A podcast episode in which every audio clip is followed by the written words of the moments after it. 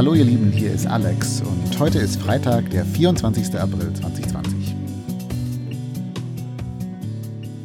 Geht es euch im Moment auch so, dass die Tage so ein bisschen verschwimmen, dass es so einen Tag nach dem anderen vor sich hin plätschert und man sie irgendwie so rumkriegt mit Arbeiten, Essen, mit Freundinnen, Schreiben, vielleicht Kinder betreuen, dann eine Serie schauen, noch ein Puzzle machen und dann ist schon wieder Abend?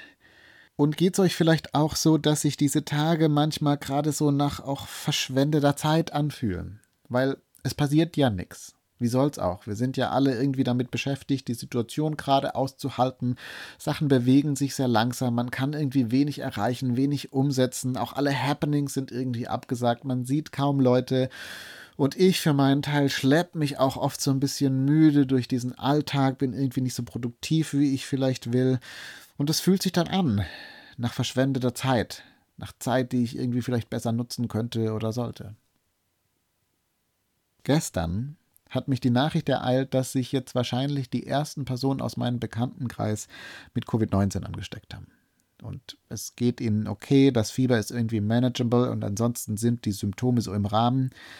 Aber ich habe das gehört und spontan hat sich eine wahnsinnige Angst bei mir breit gemacht ehrlich gesagt, zuerst hatte ich so eine Art Selbstschutzreflex. Ich habe mich gefragt, bin ich denen irgendwie in letzter Zeit begegnet? Habe ich mich angesteckt? Und dann ging das aber relativ schnell in Angst um meine Freunde über. Überstehen die das gut? Wie war das nochmal mit den Spätfolgen von Covid-19? Was kann da jetzt irgendwie noch nachkommen? Und wie ist das mit kleinen Kindern, mit diesem Virus? Was kann da passieren? Die Nachricht hat mich erreicht und sie hat mich so ein bisschen durchgeschüttelt. Sie hat mich aus dem Konzept gebracht. Heute dann hat mir meine Frau einen Link geschickt zu einem Artikel in der New York Times darüber, dass Covid-19 noch Millionen von Menschen das Leben kosten könnte. Und zwar jetzt nicht deshalb, weil sie sich davon anstecken werden, sondern weil sie aufgrund der Auswirkungen dieser weltweiten Krise verhungern könnten. Schon vor dieser Krise war die Nahrung anscheinend für 135 Millionen Menschen auf dieser Welt knapp.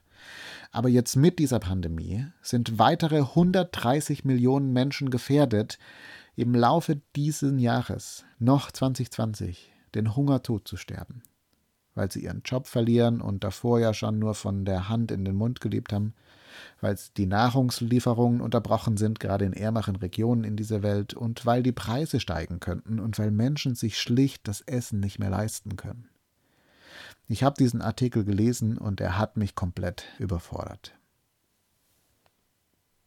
Und dann sitze ich wieder da und beschwere mich innerlich so ein bisschen über gewöhnliche Zeit, in der nichts passiert, wo ich nicht so produktiv bin, wo ich irgendwie Zeit verschenke, während ich meinen frisch gemahlenen Kaffee zu Ende trinke und meinen Avocado-Sandwich esse.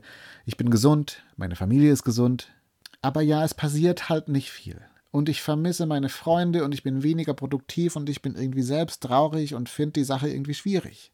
Und versteht mich richtig, ich will das auch gar nicht runterspielen. Dieses schaut mal, wie sehr andere doch leiden, deshalb hab dich mal nicht so, das ist ja auch eine faule Krücke irgendwie. Viele von uns sind echt einsam im Moment. Die Sorgen, die wir uns um unsere Zukunft machen, die sind real und die Trauer, die wir spüren über die Dinge, die gerade nicht sind, die Trauer ist echt. Und trotzdem bin ich heute so ein bisschen schockiert davon, wie schnell ich den Blick immer wieder dafür verliere, wie außergewöhnlich mein gewöhnlich doch ist. Und wie außergewöhnlich mein gewöhnlich vor dieser Krise auch war.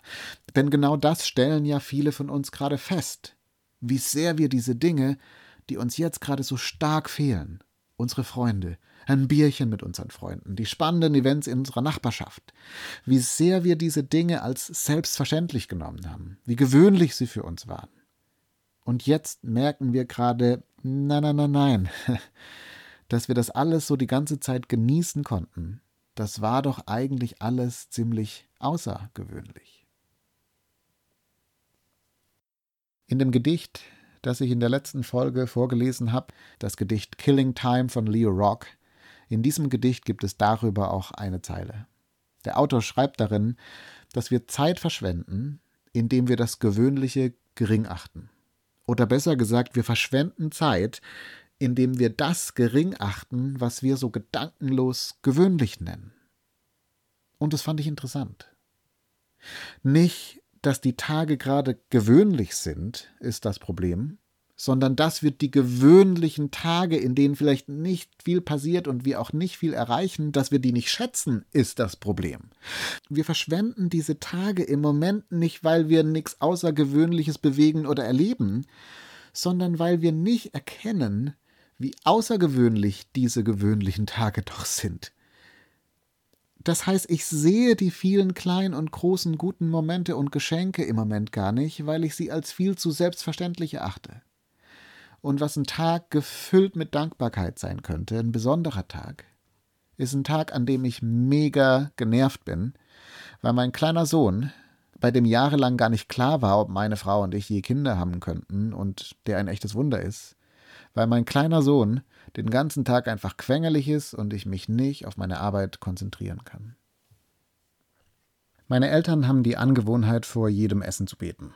Damit bin ich aufgewachsen und das fand ich in meiner Kind- und Jugendzeit mal cool, mal komisch, dann wieder irgendwie schön, dann wieder peinlich.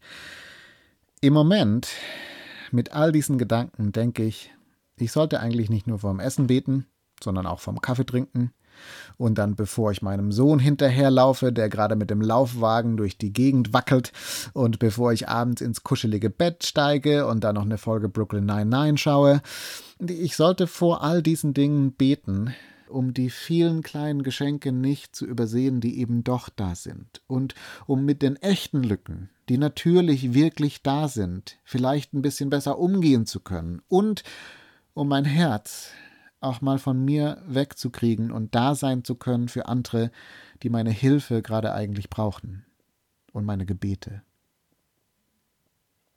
Können wir das Gewöhnliche heute sehen und feiern? Dazu lade ich euch ein. Wir hören uns.